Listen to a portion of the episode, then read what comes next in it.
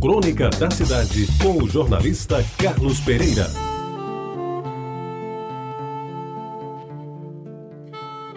Amigos ouvintes da Rádio Tabajara, eu vinha saber da sua morte pelo jornal, que já convidava todos para a missa de sétimo dia. Depois, por amigos, soube de sua sofrida doença e da sua luta para se manter vivo em casa e nos hospitais da cidade. Cercado pelo carinho dos seus mais próximos e dos amigos dos quais, lamentavelmente, estive ausente. Agora, passados já alguns anos, eu escrevo para dizer que Rinaldo Ferrer foi uma pessoa de bem, com todos os atributos que a expressão carrega. Bom profissional, com excelente relacionamento humano dedicou boa parte de sua vida à antiga Saelpa, hoje Energisa, de cujo quadro técnico foi um dos melhores representantes. Camarada de todos, bom papo, dono de excepcional humor, ele era fiel à família, aos amigos, à cervejinha nos finais de semana e não deixava escapar nenhuma oportunidade para gostosos papos em que pontificava com tiradas de refinada presença de espírito. Sua morte não deixou órfãos somente os seus dois filhos, nem deixou chorosa sua companheira de uma vida inteira, mas deixou um espaço aberto que dificilmente será preenchido naqueles que, como eu, privavam de sua cordial e inteligente amizade.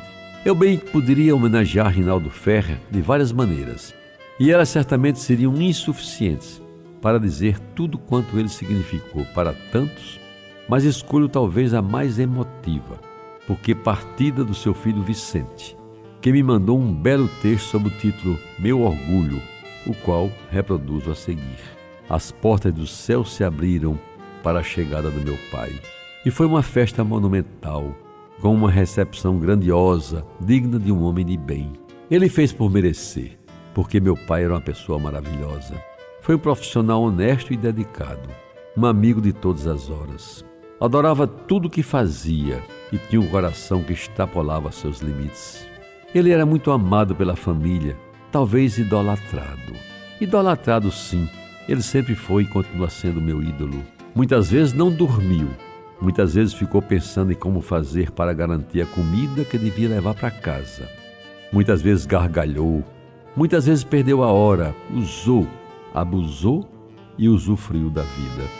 Brincou, sorriu, Fez história e tenho certeza de que foi muito feliz. Não era perfeito, mas nunca deixou de pensar no que considerava mais importante da sua vida.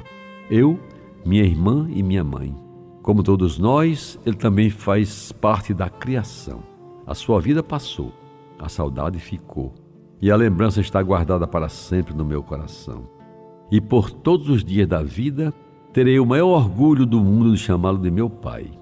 Os momentos felizes, os gestos, as palavras e os sorrisos são coisas que não irei jamais esquecer. A lembrança dele me faz crer que a nossa vida vale a pena sim, como a dele que tanto valeu. Te amo, meu pai.